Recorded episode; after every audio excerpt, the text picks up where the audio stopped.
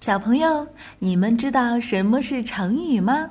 成语是汉语词汇中一种已经定型的词组，有固定的结构和意思。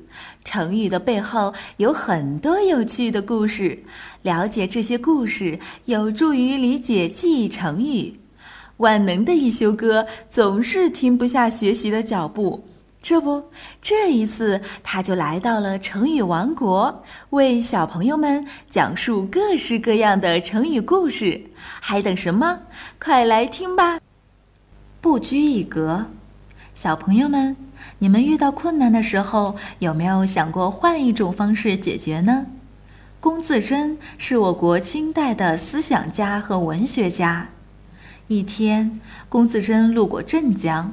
看见街上人特别多，非常热闹。原来正赶上了当地在赛神，人们抬着好多天神在祭拜。这时有人认出了龚自珍，一听大文豪也在这里，就都拥上前恳请龚自珍写篇祭文。龚自珍立即就写出了一首诗，诗的大致意思说：现在人们都不敢说话。非常沉闷，我奉劝天公把有用的人才降到人间来吧。